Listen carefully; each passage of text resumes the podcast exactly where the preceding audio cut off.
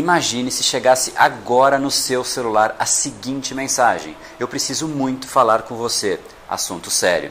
O que você acha que aconteceria dentro do seu cérebro? Seja muito bem-vindo ao universo da neuropersuasão. Aqui é o André Burick e você chegou ao lugar certo para aumentar o seu carisma, influência e persuasão tanto nos negócios como na vida pessoal. Afinal, tudo que você quer na vida está do outro lado da persuasão, a principal habilidade a ser desenvolvida para quem quer algo maior na vida e não aceita ser apenas mais uma voz na multidão. Então vamos começar e no final do episódio de hoje tem um e-book de presente para você fazer o download e aprender ainda mais. E vamos pro conteúdo, porque a abundância está aí pelo mundo e é a persuasão que nos permitirá aproveitá-la. Fala pessoal, André do Brain Power, Academia Cerebral e criador do método Neuropersuasão. E esse é mais um dos vídeos da série diária sobre neuropersuasão, para você aprender uma tática, uma ferramenta para se tornar uma pessoa mais cativante, mais instigante e automaticamente ter muito mais impacto na sua comunicação, se tornar uma pessoa de muito mais impacto. E o assunto de hoje é um assunto muito interessante, um assunto que com certeza você vivencia ao longo do dia, ao longo de tudo que a gente faz, só que talvez não tenha ficado tão evidente o poder e o impacto que ele tem. Nesse exemplo que eu dei, o efeito ele realmente ele é muito pesado dentro do nosso cérebro. Quando alguém diz pra gente, eu preciso muito falar com você, assunto sério, e some, a nossa mente ela começa a imaginar o que poderia ser. Por quê? Porque foi criada uma lacuna. Você quer muito completar aquela lacuna, você quer saber qual é aquela informação que falta, mas você não sabe. E a gente começa a visualizar as piores coisas possíveis. Isso, inclusive, aconteceu comigo. Eu estava na academia fazendo os meus exercícios, de repente um amigo meu tentou me ligar, eu não consegui atender. Eu falei, eu estou saindo aqui da academia, eu te ligo daqui a 30 minutos.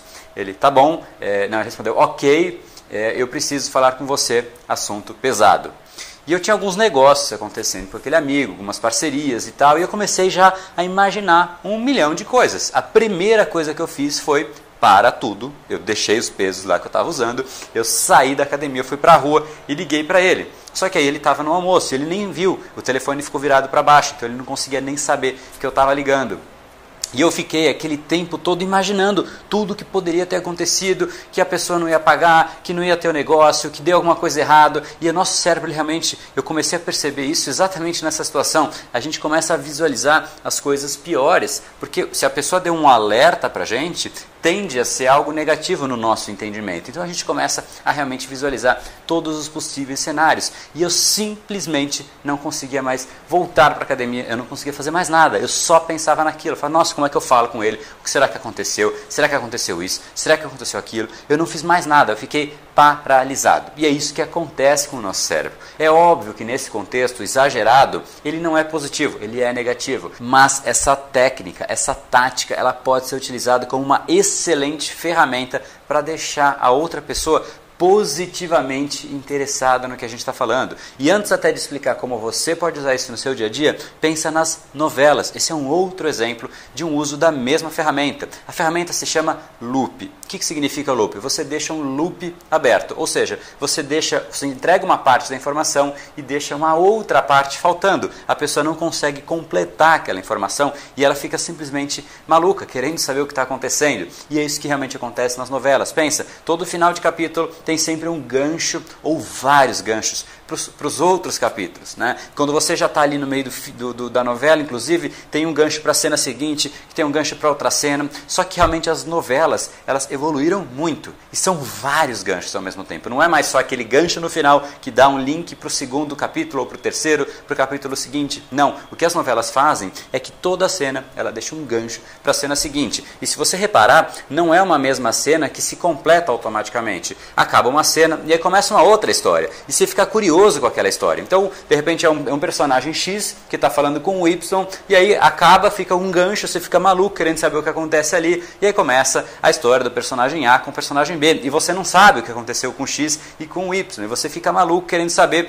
mas tem uma outra história acontecendo. E antes dele fechar aquela história, ele deixa um outro loop, o autor da novela deixa um outro loop na história do personagem A e do B. E aí você quer saber o que aconteceu no A e no B, e aí ele vai lá e ele fecha o loop da primeira história. História do X e do Y. Então ele começa a fechar um, só que quando ele fecha um já tem o outro aberto. Então sempre tem algum loop aberto. E você pode e deve usar isso na sua comunicação. Se você disser para as pessoas simplesmente toda a informação de bate pronto, você fica uma pessoa sem graça. O que você tem que fazer é realmente deixar as pessoas instigadas no que você está fazendo. E isso é muito positivo porque realmente faz com que a informação flua, que a pessoa queira receber. E quanto mais curiosa ela está para receber, mais ela vai absorver aquela informação. Então, se você deixar um loop, colocou uma outra informação no meio desse caminho e quando você for ali fechar aquele loop, ela realmente vai estar muito mais ávida a conhecer aquele conteúdo. Então, se é algo relevante para você, você não deve entregar de bate pronto, porque tudo que você entrega de bate pronto, a pessoa tem uma sensação de que não tem tanto valor. Se você deixou o loop aberto, ela vai ficar pensando: "Nossa, eu quero isso, eu quero isso", e quando você entrega, ela fala: "Meu Deus, me dá isso". E ela absorve isso com muito mais intensidade. Então, como é que você pode fazer isso?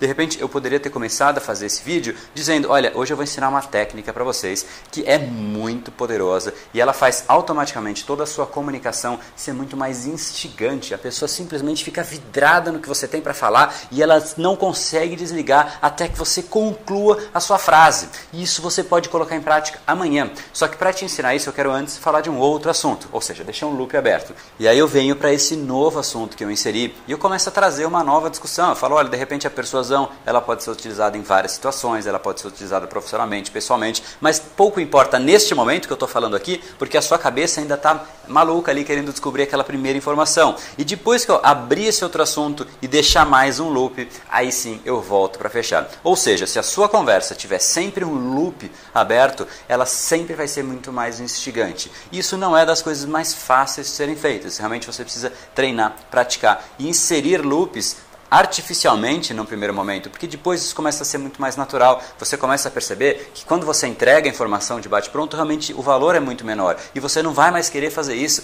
você vai querer começar a inserir loops. Isso surge naturalmente com a prática, com o treino, e você vai sentir o efeito. Depois que você sentir o efeito, eu sempre digo que o resultado faz com que a gente repita as coisas que dão certo e a gente não para mais de utilizar essa tática. E ela é efetiva demais. Então, eu sugiro que você comece, por mais que soe artificial no primeiro momento, coloque coloque em prática nas situações que talvez não sejam tão prejudiciais, que você possa implementar e não tenha um impacto se suar artificialmente. Porque talvez soe um pouco mais artificial num primeiro momento, até que você ganhe um pouco mais de traquejo e aí sim a coisa começa a fluir de um jeito muito mais interessante, você sim se torna muito mais instigante. E eu sugiro fortemente que você coloque essa tática, inclusive essa tática é muito complementar à tática do vídeo seguinte que eu vou falar, porque realmente as duas coisas em conjunto se potencializam. E esse foi o episódio de hoje hoje. Como falamos no começo, a abundância está aí pelo mundo. Se não está em você como você gostaria, é porque falta o imã para atraí-la. Portanto, não perca mais tempo e venha conhecer a persuasão mais profunda de todas, a neuropersuasão. Conheça agora mais técnicas baixando seu e-book gratuito em